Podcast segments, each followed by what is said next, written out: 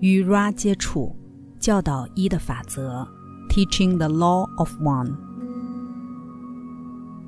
引言：Ra 接触是如何产生的？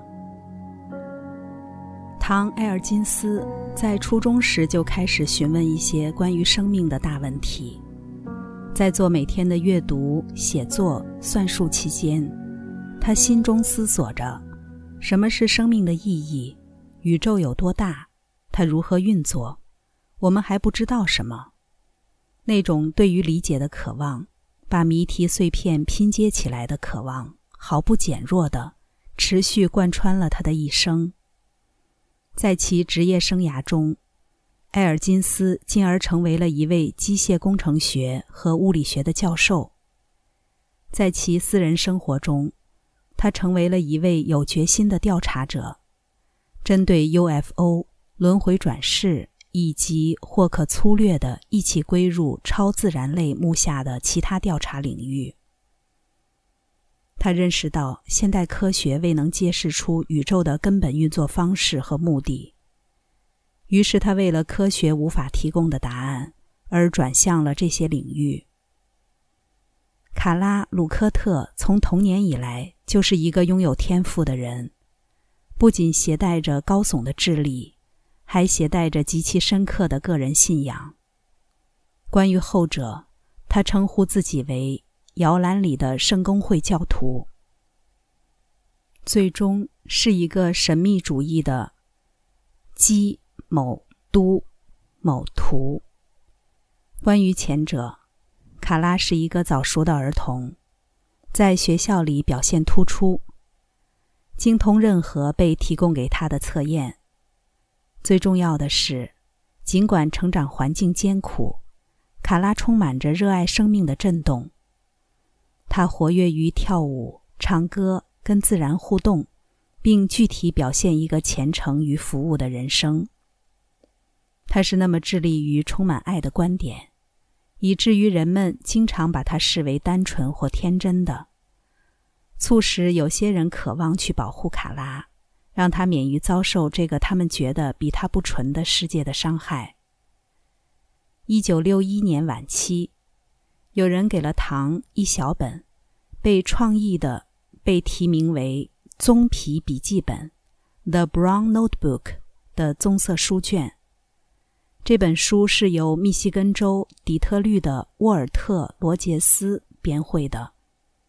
他以前曾与一个 UFO 实体面对面接触过，在该接触之后，罗杰斯先生表现出了与这个实体。持续逗留的心电感应接触，这一现象在二十世纪的五十年代，一些类似接触中经常被报道。罗杰斯汇编的《棕皮笔记本》包含了宣称来自外星源头的关于石像之形而上本质的信息。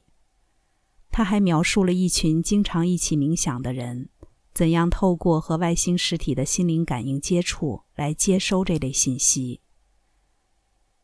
埃尔金斯对该笔记本中的通灵材料与他自己的工作之间的关联是完全的印象深刻，以至于他决定根据这一信息，跟他在肯塔基州路易斯维尔市的十几名物理学生尝试一项实验。这新闻传到了其中一个学生的女友耳中，他最近已发展出对静默的强烈兴趣。以及对于冥想的热爱，所以他请求参加。他的名字是卡拉·鲁克特。唐并没有告诉该小组可能会发生什么，只是说如果他们一起冥想，可能会发生一些有趣的事情。他实际上正在尝试进行一项科学实验，看看学生们是否会在没有提示的情况下。接收到外星心灵感应接触，过了一段时间，并没有产生明确的结果。随后，沃尔特·罗杰斯访问了该小组，并从他的信息源头 Hatton，即是曾与他面对面接触的实体，进行了通灵传讯。Hatton 说，他们一直在尝试透过唐的一些小组成员而传讯。但这些学生并未觉察到，他们曾一直接收到，但没说出来的那些印象来自外星实体。埃尔金斯觉得这一事件使该实验失去了科学有效性，但他确实开始产出结果。在这次访问之后，除了卡拉之外，小组中的每个人都学会了如何通灵传讯，他则更喜欢静默冥想。在这次相遇之后，卡拉和唐各自的人生走向使他们在一段时间内踏上了不同的道路。但他们于1968年最终重聚在一起，并正式加入到一个共同的研究与寻求使命当中。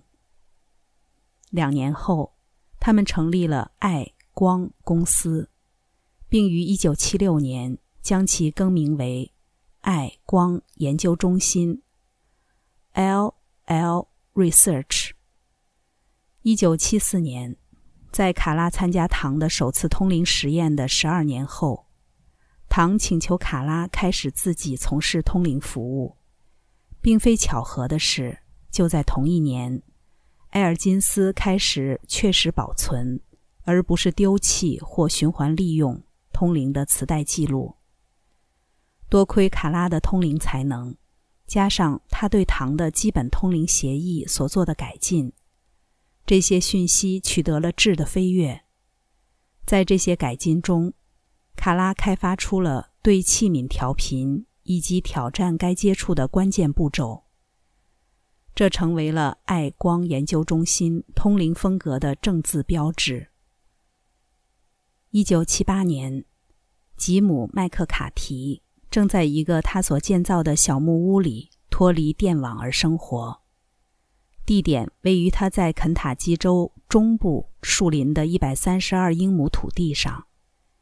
一天晚上，当他用电池供电的收音机收听来自肯塔基州列克星顿市的 WKQQ 广播电台时，他听到一场访谈，唐·埃尔金斯和卡拉·鲁科特谈关于 UFO 的主题。吉姆很着迷。希望有一天能见到他们。一年后，他的愿望成真。认识唐和卡拉的一些农场朋友把吉姆引荐给他们。吉姆每周日晚上都开车去路易斯维尔市参加他们的通灵冥想。经过一年后，唐和卡拉邀请吉姆加入他们，以帮助他们的研究。吉姆便于1980年12月23日搬了家过来与他们同住。二十三天之后，即1981年1月15日，当卡拉在教导学生如何通灵时，一个声音透过卡拉发声说：“我是 Ra。”在这场集会之前，卡拉的所有通灵都是有意识的进行的。但当作为一个器皿为 Ra 传讯而服务时，他完全进入无意识状态，以一种唐、卡拉、吉姆从未完全理解的方式，他为 Ra 通讯而离开了自己的身体。然后，Ra 便能远程和机械式的操作卡拉的声带，以产生对唐所提问题的回答。在第一场集会之后的一百零五场集会中，卡拉每次都会滑入无意识状态，完全不知道透过他而说出的是什么。直到第二十三场集会，唐才开始给他看 Ra 之话语的文字抄本。他先前避免给他看这些信息，是为了保持该接触在科学上的可行性。Ra 接触在洞察力深度和视野广度上，是一个如此量子式的飞跃，以至于唐、卡拉、吉姆在接下来的三年又三个月期间，完全将他们自己奉献给这个通讯。作者提注：阅读一个更为深入的对于逐渐导致 Ra 接触之事件的说明，请看。资源书卷。刚才带来的是与 Ra 接触教导一的法则第一卷引言：Ra 接触是如何产生的？关注优麦，带你换个角度看世界。